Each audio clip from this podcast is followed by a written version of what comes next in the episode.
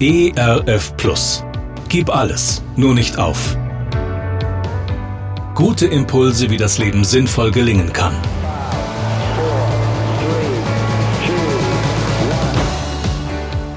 Hallo und herzlich willkommen zu Gib alles, nur nicht auf. Mein Name ist Andy Weiß und ich sammle Gedanken, Geschichten und Interviews, die ich gerne mit Ihnen teilen will. Schön, dass Sie da sind. Eine französische Legende erzählt von einem Gaukler, der die Leute mit seinen Späßen und Kunststücken erfreute.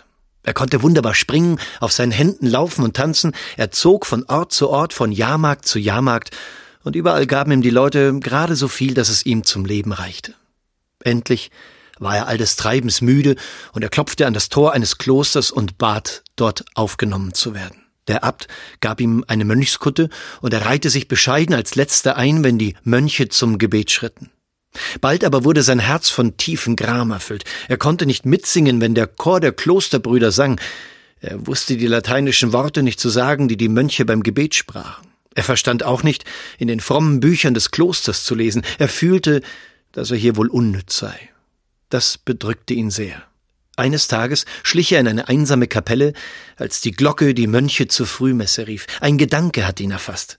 Na, wenn ich schon die Psalter nicht mitsingen kann, so will ich wenigstens das tun, was ich kann. Und er legte das Mönchsgewand ab, und in seinem bunten Gauklergewand, das er unter der Kutte trug, begann er zu tanzen.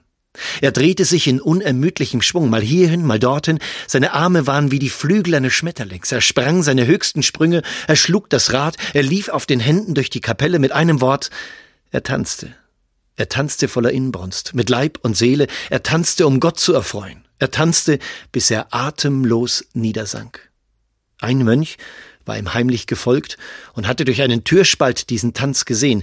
Er eilte zum Abt und holte ihn herbei. Am nächsten Tag ließ dieser den Bruder zu sich kommen. Zerknirscht fiel der vor dem Abt auf die Knie. Kaum konnte er seine Tränen zurückhalten. Ich weiß, dass ich ein schlechter Mönch bin, sagte er. Anstatt zu beten habe ich getanzt. Ihr habt recht, wenn ihr mich aus dem Kloster werft, so will ich wieder freiwillig meine Straße ziehen. Doch der Abt zog ihn zu sich empor und sagte, du hast mit deinem Tanzen eindringlicher zu Gott gesprochen, als wir es alle tun. Wie oft sind es nur unsere Lippen, welche die Worte formen, und nicht unsere Herzen. Bleib bei uns. Deine Frömmigkeit kommt aus dem Herzen, du ehrst Gott mit Leib und Seele durch dein Tanzen. Und mit welcher ihrer Gaben wollen Sie heute Ihr Leben und Gott feiern?